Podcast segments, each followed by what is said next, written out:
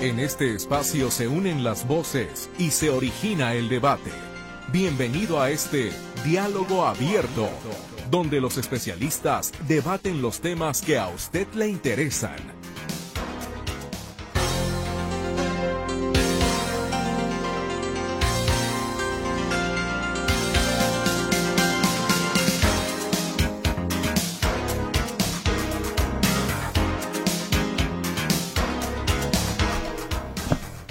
¿qué es la justicia? ¿Cómo, ¿Cómo, toma usted la justicia? ¿Se ha puesto a pensar que quizás lo que para mí es justo, para usted es injusto? ¿La justicia se acomoda de acuerdo a las necesidades de quien la busca? ¿O la justicia es una sola y universal? Y hemos sido los propios seres humanos los que la hemos tergiversado en toda su nobleza y en toda su capacidad justamente de redimir algo que ha sido injusto. El día de hoy vamos a platicar sobre la justicia desde un punto de vista filosófico y seguramente saldrá también desde el punto de vista legal y de todo aquello que concierne a la justicia, inclusive desde las propias creencias. Las propias creencias también han hecho su propia justicia. Justicia por propia mano, decimos, y eso realmente ya es justicia, o al menos para mí yo ya sentí que se me hizo justicia. Es todo un tema, no es cualquier cosa. Y justamente para reflexionar sobre ello, qué mejor que un par de abogados a los que les encanta también la filosofía y son parte del equipo de Con la Ley en la Mano, pero hoy me los traje por aquí a diálogo abierto para que desde otro ángulo podamos ver este tema de la justicia. Licenciado Rolando Gutiérrez Whitman, bienvenido, ¿cómo está? Muchísimas gracias, Mercedes, muy bien. Saludos a quien nos está escuchando y un placerzazo poder tocar estos temas que verdaderamente nos apasionan. Y el licenciado Alfonso Tadeo Cacho también, bienvenido, qué gusto verlo. El gusto es mío, Mercedes, y también encantado de acompañarte a ti, a tu auditorio, estar con este tema que es un tema realmente interesante, un tema que yo creo que nos va a dejar mucho eh, sabor, un buen grato sabor de boca. Esperamos que así sea, porque buscar la definición de justicia, pues me parece que queda corto, ¿no? Bastante corto, Mercedes, porque realmente el tema es muy, muy, muy grande. Pudiéramos pensar que no hay límites para la justicia. Pero yo quisiera, eh, voy a tratar de abrir el, preámbulo de esta charla eh, bajo el esquema siguiente. El primer hombre que se refiere en la historia de la humanidad de forma por lo menos conocida a través de la historia es Sócrates. Sócrates es el primero que se pregunta qué es la justicia. Y, eh, históricamente a lo mejor otros, otros pueblos lo, lo vieron, pero eh, tenemos el, el, referente socrático de haberse preguntado qué es la justicia. Sócrates no llega más allá de haberlo establecido o señalarlo como una esencia. Sócrates dice, la justicia es esencial, es básica, es fundamental, pero hasta ahí. Posteriormente, su discípulo Platón, en, los diálogos, en la parte de la República de Platón, hay unos diálogos donde sale el tema de la justicia, que, invito a quien le guste esto, lea. Es un, es un libro obligado leer La República de Platón, es una maravilla de libro. Y complicado, ¿no? Eh, no, no es complicado, fíjate que es un libro, al contrario, muy fácil de leer, porque están dialogando. Entre ese diálogo, obviamente, está el maestro, que es Sócrates, y llegan a una conclusión muy sencilla. Para mí se me hace muy práctica, que es la famosa frase que hemos conocido, que Constantino, el, el ex emperador del imperio romano, la concluye, la taja y la, y la maneja a través del imperio romano, de decir que es justicia, es darle a cada quien lo que le corresponde. Punto y aparte. Nos quedamos con esa entraremos al debate aquí con Alfonso, contigo, Merche, y seguiremos platicando sobre la idea. Y concluyo mi, primera intervención con Aristóteles, el tercero hombre en la, en la línea del conocimiento filosófico. Aristóteles va mucho más allá que ellos dos. Para mí Aristóteles es considerado la mente más sobresaliente que ha tenido este planeta. Y dice, hay cuatro virtudes cardinales Establece las, las cuatro formas en que el hombre debe de conducirse desde que nace hasta que muere. Esto es sorprendente, ¿no? Es un principio básico filosófico. La templanza, la sabiduría, la fortaleza y dice, la virtud de virtudes, la que te lleva a todas estas que acabo de mencionar, la máxima de las virtudes del hombre. Fíjense nomás qué maravilla, la justicia. Y entonces dice, si tú eres justo, tienes fortaleza. Si tú eres justo, tienes templanza. Y claro, que al actuar de forma justa, eres un sabio. Entonces, él establece esas cuatro, cuatro directrices del hombre en la vida.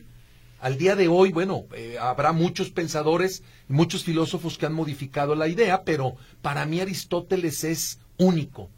Y dice, lo único que tú tienes que venir en este planeta, de hecho, el camino a la felicidad es la justicia. Y con eso me quedo para darle cavidad a mis compañeros Alfonso y a ti, Mercedes, dando este preámbulo de entrada al tema de la justicia. Solamente quisiera añadir que justamente ahí tenemos esta gran, esta gran problemática.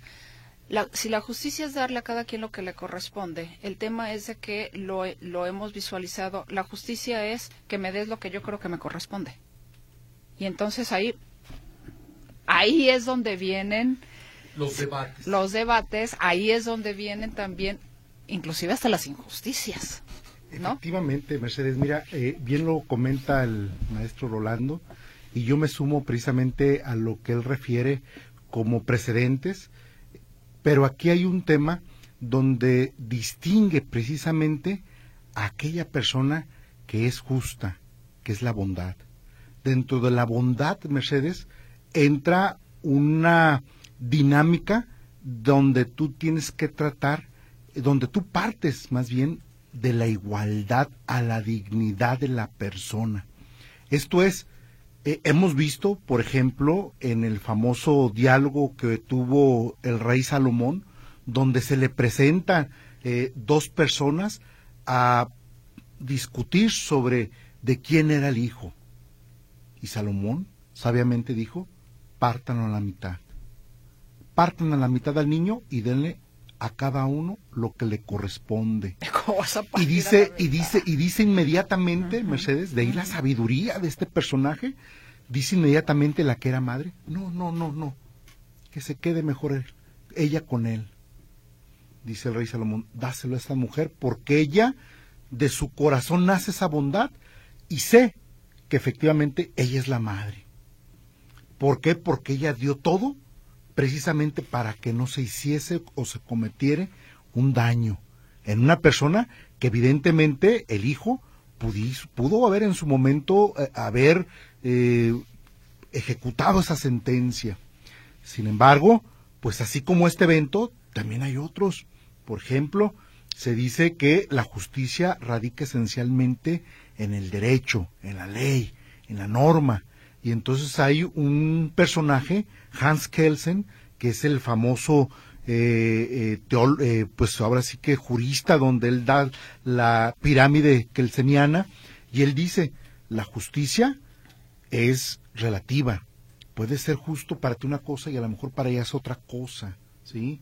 Y él mismo hace referencia, dice, es que no podemos darle nosotros a la justicia un parámetro de objetividad. ¿Por qué? Porque entonces estaríamos encerrando una eh, figura que lejos de ser teologal, porque también la justicia vista desde el punto de vista eh, eh, teocrático, pues es un, una virtud teologal, una virtud de Dios que comparte con los hombres para que los hombres en ese ejercicio puedan en su momento aplicar la bondad. Por eso se dice que un juez justo es un juez generoso, un juez bondadoso. Y de ahí también sale lo que William Shakespeare en el libro del Mercader de Venecia eh, ejecuta también otra sentencia muy interesante donde eh, llega el agiotista y dice, quedamos en que me ibas a pagar con sangre en caso de que no liquidaras esta deuda. Y lleva al tribunal ese caso y, y ya cuando lo lleva, el juez sabio le dice, sí, pero también en el documento establece que vas a tomar una rebanada de su corazón, pero no debes de tirar gota de sangre alguna. Y entonces, ¿cómo cortarle a, una persona una parte de su corazón sin que derrame una gota de sangre? Entonces, de, de ahí precisamente el que sea una virtud que tenga que estar entrelazada precisamente con otras virtudes como lo es la sabiduría. Ahora, eh, en la modernidad se dice que la justicia es parte de la ética, porque en la ética, para que las relaciones sanas entre las personas se puedan dar, es precisamente respetar aquello lo que le corresponde a cada uno. ¿Y qué te corresponde, Mercedes? Pues ese derecho que está debidamente estipulado. Y entonces tú no puedes ir más allá de ese derecho que ya te corresponde a ti, ni tampoco puedes ir más allá del derecho del otro. Ahorita tú comentabas muy y sabiamente eh, el hacerte justicia por propia mano. Eso se conocía en la, la, ley del talión, ojo por ojo, diente por diente. Y entonces así se hacía y sentía uno que hacía una justicia. Sin embargo, en base a ello también había unas grandes injusticias, ¿sí? Entonces, ¿es una virtud? Sí. ¿Es una virtud que parte de la bondad? Sí. ¿Es una virtud que indudablemente es objetiva? Sí. Porque es una virtud que te deja esa esencia, esa esencia donde tú permites ver precisamente la prosperidad en las relaciones entre las personas. Cuando hay esto, las personas viven precisamente en un estado de armonía. ¿Por qué? porque le estás respetando lo que a él le corresponde como derecho. Y lo que queremos es que esto se aterrice en el día a día, en el día a día, porque todos los días en un momento determinado tenemos que hacer algún acto de justicia, ¿no? Sí, y vamos a ir a la pausa comercial para al regreso continuar con este tema. La justicia nos acompaña el licenciado Rolando Gutiérrez Whitman, el abogado también Alfonso Tadeo Cacho. Aquí en cabina le saludamos Luz Balvaneda, quien estará contestando su comunicación en el 33 38 13 15 15 y 33 38 13 14 21. Tenemos también a sus órdenes el WhatsApp y el Telegram en el 33 22 23 27 38. Luis Durán le saluda en el control de audio ante ese micrófono su servidora Mercedes Altamirano. Vámonos a la pausa y regresamos con más de Diálogo Abierto.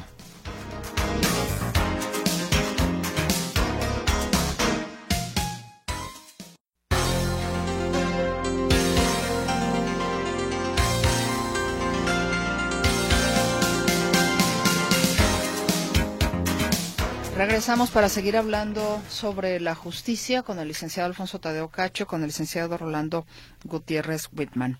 La justicia aplicada todos los días, todos los días de alguna manera somos justos o injustos, ¿no? Bueno, es, es parte de la propia sociedad y de la sinergia de la sociedad. Pero yo quisiera continuar con la idea y siglos después, Mercedes Altamirano, aparece un monstruo de la filosofía alemán, me refiero a Emmanuel Kant, y hace una crítica impresionantemente astuta con relación a la frase de Sócrates, que, acá, que, la justicia es darle a cada quien lo que le corresponde. Y dice Kant, a ver, y si ya le corresponde por naturaleza, ¿en dónde está el acto de justicia? Ya le corresponde, es de él, ¿dónde está el acto de justicia? Más bien lo que estaría haciendo es reclamando lo que le corresponde, pero no hay justicia. Entonces Kant pone el dedo en la llaga y hace un movimiento telúrico del pensamiento filosófico universal y entonces empieza el debate. Realmente a, partir de Kant se viene el debate de la justicia hasta los días actuales donde todos los grandes este, pensadores han tocado el tema de la justicia. Digo, hablar de justicia también en Santo Tomás, en San Agustín, los grandes teólogos y padres de la, de la, de la, los doctores de la religión católica, pues habla, hablan sobre temas importantísimos desde la perspectiva, ya lo decía Alfonso, eh, teologal. Pero a ver, tú, tú comentas algo que es muy importante y, y vamos aterrizándolo a nivel pies, a nivel piso. Efectivamente, la justicia tiene que ser justa. Vamos con la redundancia de, la palabra. Esto es, que ¿Qué se busca en una sociedad en donde todos somos parte de ella, donde está la colectividad? En resumidas cuentas, el objetivo es el bien común. Esto es, una sociedad donde todos los que convivimos, vamos a poner Guadalajara y zona metropolitana. ¿Qué nos interesa a los ciudadanos de Guadalajara y la zona metropolitana? Vivir con seguridad. Primera parte fundamental. Yo no puedo trabajar yo no puedo gozar, yo no puedo desarrollarme como persona si yo no tengo un ambiente de seguridad. Trabajo, que yo pueda trabajar, que yo pueda entregarme al trabajo y ganar el dinero limpiamente, justamente. Salud, importantísimo. Los servicios de salud, cuestión importante. Vivienda, alimento, vida. Todo esto lo habla ya Aristóteles y lo hablan todos los demás que durante siglos se ha tocado este tema. Es que es enorme, es un tema gigante. Pero el, poner el dedo en la llaga y preguntarnos qué tanto el gobierno, que es el que nos rige, está viendo el sentido de la justicia con respecto a tu pregunta, Mercedes. ¿Qué tanto se hace justicia real a todos los ciudadanos de una ciudad? ¿Por qué hay pobreza? ¿Por qué hay distinción de personas? ¿Por qué unos son y otros no? ¿Por qué aquel tiene y yo no? Entonces nos damos cuenta que hay una justicia que no es justa. Ahora espero me comprendan el fondo del comentario, porque lo que se pretende es, al final, el fin último, es el bienestar completo de todos los ciudadanos. Esto es, que todos gocemos de los beneficios que se otorgan a través de un Estado que es decente, honesto, trabajador y que busca la felicidad como fin último. Lo cual, pues no es precisamente así, la justicia distributiva. Sí, Aristóteles hablaba de una justicia distributiva donde se tomara en cuenta como fin último la felicidad de la persona y en ese sentido eh, el Estado tiene que generar las condiciones precisamente para que la persona por sí misma pueda realizarse. Y ya encontrando esa realización como persona, pueda precisamente él tener lo que le corresponde. Por ejemplo, la educación. Sin duda alguna, es un derecho que la persona tiene, eh, que merece recibir. Sin embargo, ese derecho se tiene que trabajar, ese derecho se tiene que fomentar. ¿Por quién? por parte de un Estado, por parte de un ente, en el cual trate de buscar que, que este derecho llegue a todas las personas. ¿Con qué propósito? Con el propósito de que estos sean felices, con el propósito de que estos alcancen su realización personal. Luego entonces ahí es donde podemos encontrar realmente la justicia, cuando tratas igual a todos y cuando acercas ese derecho para que ellos lo, lo exploten. Ya de ahí ya depende entonces de cada persona si hace válido ese derecho o no. Es como un cheque. Yo les doy un cheque a cada uno de ustedes, pero de ustedes depende si lo hacen valer y van al banco y lo cobran. Pero el punto es que ese cheque tenga fondos, que pueda ir uno y pueda uno pedir que se lo paguen, que se lo que, que lo liquiden, ¿sí? El derecho es precisamente así, el derecho a la salud igual manera, es un derecho que también es un cheque que tienes que ir, que tienes que exigirlo para que se te pague y el Estado tiene en esa función distributiva en base a un concepto de justicia que trabajar. Ahora, en el plano en el plano de las relaciones humanas del día a día. Déjeme detenerme ahí. La, justicia en este caso, si, si dependemos de la justicia que nos proporcione el Estado, a veces la justicia parece ser que está intrínsecamente relacionada con un presupuesto. Y si no hay presupuesto, no hay justicia. O la, justicia será medias, o les alcanzará a unos sí y a otros no. Ahí lo interesante, Mercedes, que tú tienes los medios precisamente para poder reclamar. La ley ahí está y, y en la ley está, estipula precisamente como ejercicio constitucional un, un derecho que no puede estar por encima del presupuesto sino que debe de ejercerse de una manera, eh, vaya, tienes que estar mandando presupuestos para estos rubros que sean progresivos, otra palabra que es muy interesante la justicia. La justicia debe de ser progresiva en la medida en que su reclamo se presente en el día a día, Mercedes. Si no, pues entonces estamos olvidando un ejercicio que válidamente pudiera, eh, eh, pues vaya, ejercitarse a través de las diferentes acciones que pudiéramos tener.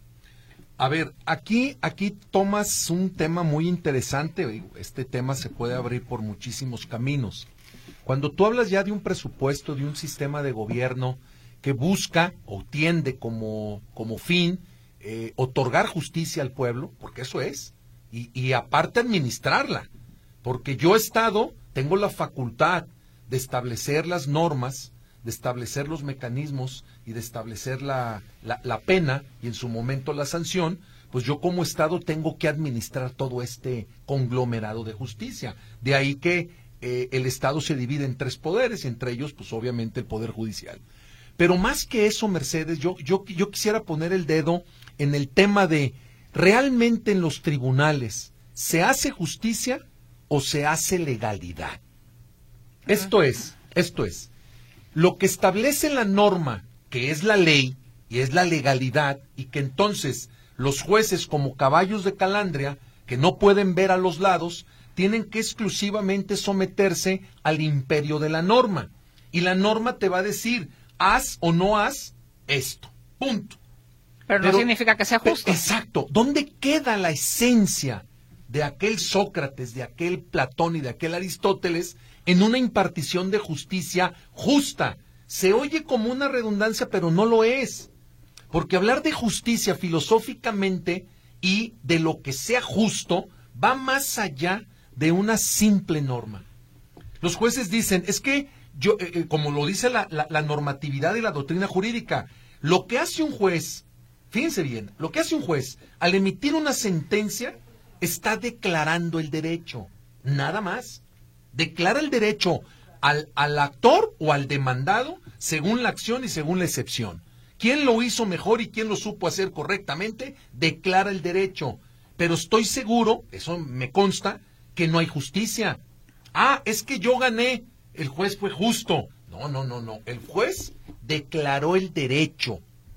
Aquí viene el tema de la crítica, para esto sirven estos programas, de cómo se le otorga las facultades de amplitud a una autoridad para poder verdaderamente llegar a encontrar la verdad, porque la filosofía busca la verdad, la justicia busca la verdad. Entonces, ¿el juez en el trámite, en el juicio, encontró la verdad o declaró el derecho? Hay jueces que se dan cuenta que en el fondo del proceso, el que va a ganar no debería de ganar, porque sabe que lo que hizo no es correcto, pero lo hizo apegado a estricto derecho. ¿Y dónde está la justicia? Este debería de ser el debate de verdadero. Ejemplo, y concluyo, en Estados Unidos, en el sistema anglosajón, al, al juez se le da las facultades amplias, algo que a mí se me hace maravilloso, que un juez no puede emitir una sentencia si existe de por medio una duda razonable. Imposible que el juez emita un fallo si hay de por medio una duda razonable. ¿Esto qué implica? Que el juez tiene facultades de indagar sin que las partes se lo pidan hasta obtener la verdad. En México, desgraciadamente, no pasa eso.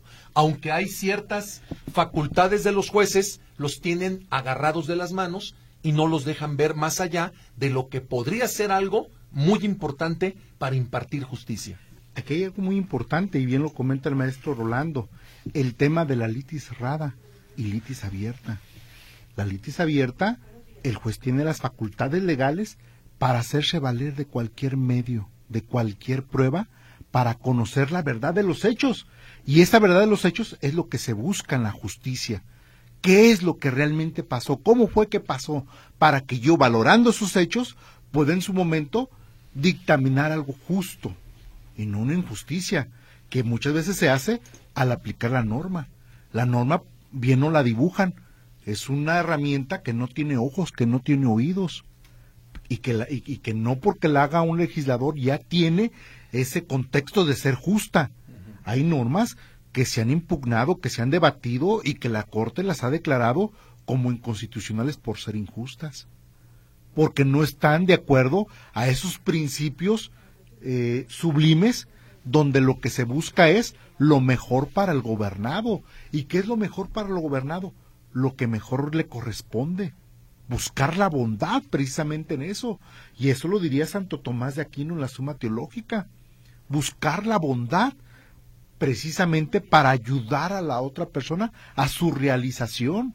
Y en esa realización, Mercedes, uno trata de generar las condiciones para que tanto el que mide un metro y medio como el que mide dos metros, pues tenga ese, eh, vaya, e, ese eh, buró para que pueda en su momento también poder observar más allá y poder ver lo que está viendo el que está más alto, ¿sí? Es un equilibrio, maestro, como tú bien lo comentas, donde se trata precisamente de poner las condiciones de igualdad para que todos partan precisamente de una dignidad humana en donde puedan hacer valer o puedan, ¿por qué no?, vivir esos derechos, vivir esas condiciones que le generen la felicidad, porque indudablemente quien no se, quien no se siente feliz es aquel que en su momento comienza a hacer sus injusticias, comienza a hacer su derecho por su propia mano.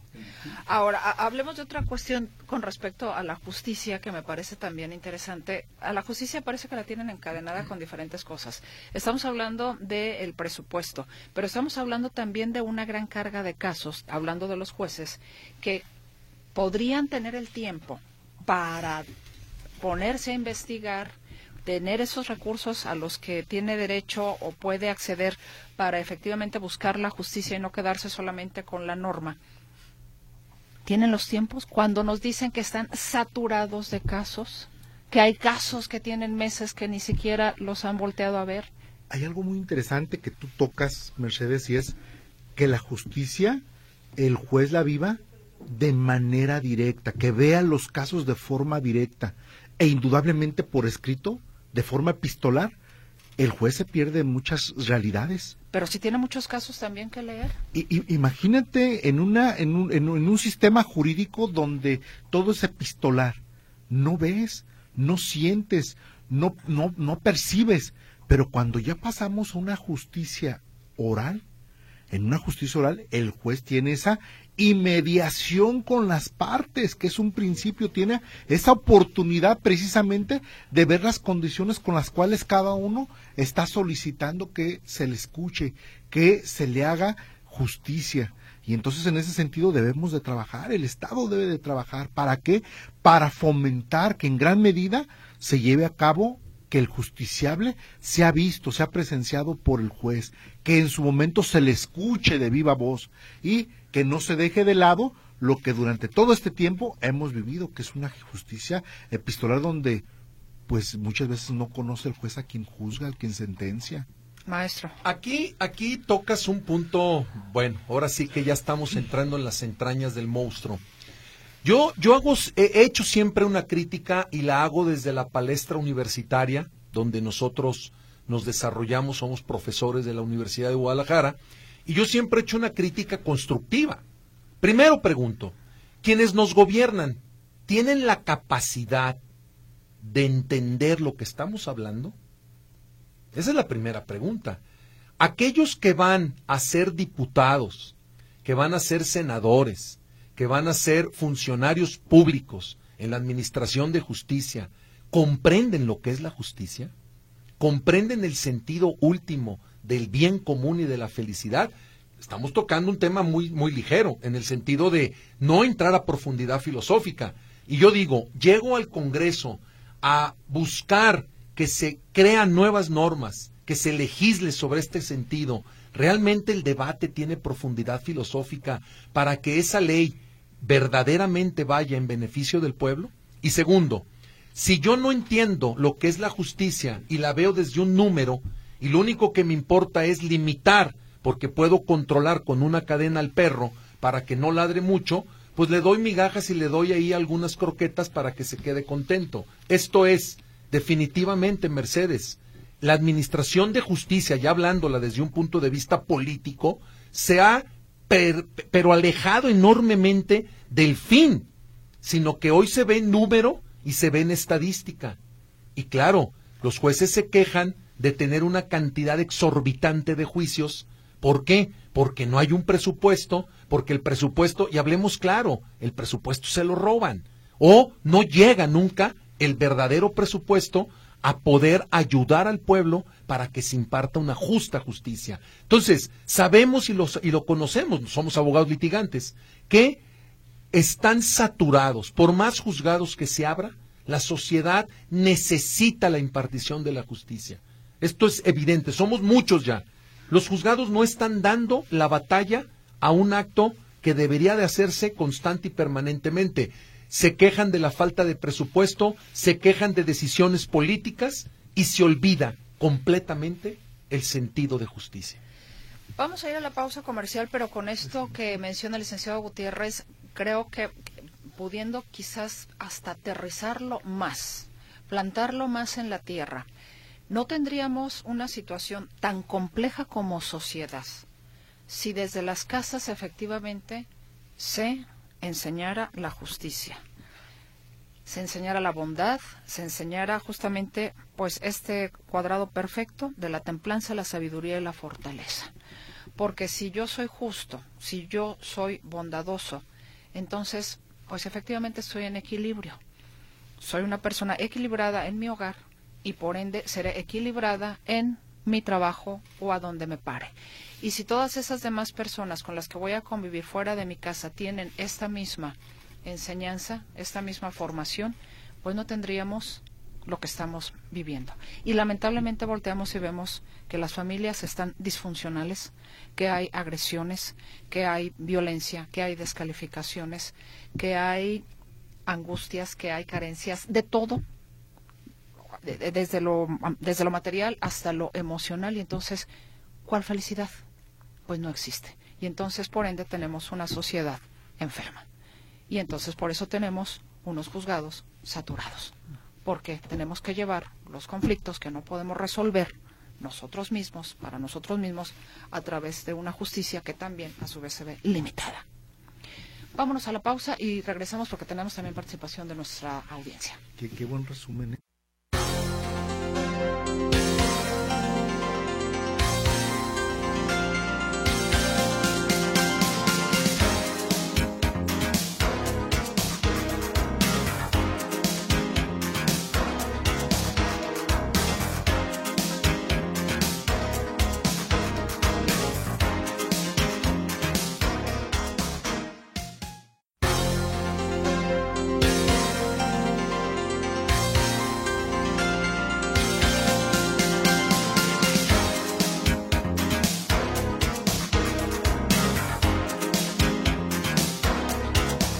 Vamos con participación de nuestra audiencia, que hay bastante. Nos dicen, existe una justicia universal, sin embargo el humano manipula la justicia a su modo, a su muy particular modo de ser, dice Francisca López. Un placer escucharles. Muchas gracias. Felicidades y saludos a los dos licenciados, gracias por tenerlos presentes. Eh, Dios los bendiga y cuide a todos aquí escuchándolos, Mari Mamá de Patti. Gracias por regalar su tiempo y en fin de semana ya los extraño en la ley, con la, eh, con la ley en la mano. Saludos, señora Mari. Buenos días, soy General Romo Vital. ¿Cómo interpretar la frase justicia divina? Es, un tema muy interesante porque lo que busca Dios en todo momento es eh, el, que el hombre eh, no sucumba, que el hombre viva precisamente de una manera eterna, porque bueno, habrá que partir de que el hombre es imago de viva de ellos, es imagen y semejanza de Dios, y al ser imagen y semejanza de Dios, precisamente lo que busca es que el hombre en su eternidad viva en felicidad. Eugenio López, en el comentario del abogado de la obra de Shakespeare, yo propongo que ese argumento deban tener los profesionistas al terminar la carrera. El mercader de Venecia es toda una obra. Saludos. Salvador González Becerra dice, para los entrevistados, escuchan como un billete de 250 pesos, totalmente falsos. Solo existe el dinero, no hay justicia. Saludos. Gracias de todos modos y la apertura del diálogo. Martín Rodríguez Osuna, Meche, para mí lo personal te viste mal cortando al padre. Esta noticia la pudiste pasar en el siguiente programa. Pues eh, lo lamento, señor Rodríguez, no era mi intención, pero esta es la estación de las noticias y la noticia está por encima de cualquier otra cosa. María Teresa Márquez Ruiz, eh, gracias por su comentario y manda saludos a los entrevistados. Muchas gracias. José González, no se hagan bolas. Cuando no hay lana, no hay ley. Ejemplo, el caso de Llegar R. Saludos. Sí, definitivo, lo que estábamos haciendo crítica con respecto al presupuesto. Nos dicen también eh, que justicia se me hizo hoy con la música excelente. Que tengan buen fin de semana, señora Berenice. Gracias, qué amable. Gracias. Eh, José Manuel Ibarra Ramírez dice, agradezco al Ayuntamiento de Guadalajara por limpiar la basura por el CODE hasta Niños Héroes. Por Boulevard Marcelino García Barragán está quedando muy bonita la calle. Saludos. Un acto de justicia, se le hizo justicia. Buenos días. Ya que se está debatiendo desde un enfoque filosófico la justicia, pregunto, ¿todo lo que es legal es justo? Primera. Lo platicábamos, efectivamente, en este contexto, no todo lo que es legal es justo. Se habló y se dijo. Por otro lado, tengo 60 años y estudié en la secundaria CIT 61 y tuve un muy brillante compañero, Carlos Gutiérrez Whitman. Es hermano del abogado en el estudio. Bendiciones, Juan Carlos Gutiérrez Noriega. Primo hermano. Soy Javier Navarro para preguntar qué diferencia hay entre justicia y equidad. Gracias y saludos. Muy interesante. Justicia, estamos hablando de un sentido genérico. Ya hablando de equidad, estamos hablando de un, de, un sentido particular. Se dice que ya la eh, equidad es cuando ya se trata igual a los iguales y desigual a los desiguales. Buen día. Tiene razón el licenciado, pero la 4T va en sentido contrario, lamentablemente. La, la, justicia también se ha politizado mucho, ¿no? No, bueno, toda Por la vida. Mercedes. Ese es el tema de la crítica, que los partidos políticos y el político utiliza el discurso de la justicia para hacerse llegar adeptos, pero la justicia no debería de estar jamás tocada por la política. Buenos días. Las diferencias existen porque se tienen diferentes niveles de poder. Ahí está la desigualdad y la injusticia. Cuando se reparte el poder y la responsabilidad a todas y todos por igual, ahí está la justicia y la confirmación de la paz, sea con nosotros, dice Juan López. No, indudablemente, y la justicia, como bien lo comenta aquí el maestro Rolando, eh, en materia de política, pues no se debe de tocar, puesto que son cuestiones totalmente distintas, ¿sí? Una cosa es la teoría, es una cosa, pero la práctica es otra cosa. Lástima que la justicia esté en manos de injustos que tienen la ley en la mano y pone JCMB, me imagino que son las iniciales de su nombre. Ese es el tema precisamente y se lo agradezco a esta persona porque ahí está. La justicia debería de estar en manos de las personas más capaces, más honorables, más bondadosas y que tengan principios de conocimiento filosófico. Bien decía Platón, que el gobierno sea eh, manejado por filósofos. Y, y bueno, habrá quien lo diga de una u otra manera, pero el filósofo, con el conocimiento que puede lograr, será justo definitivo. Y déjame abonarte. Creo que visto desde como lo ves, maestro, eh, el filósofo es el que se cuestiona. El filósofo es el que se pregunta, ¿está bien lo que estoy haciendo?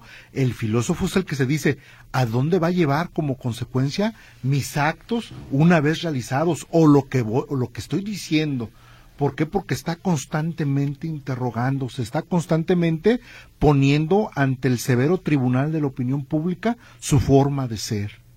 Sí, siempre habrá una cuestión en la que antes de, de, cometer un acto ilegal o un acto injusto, se critica a sí mismo.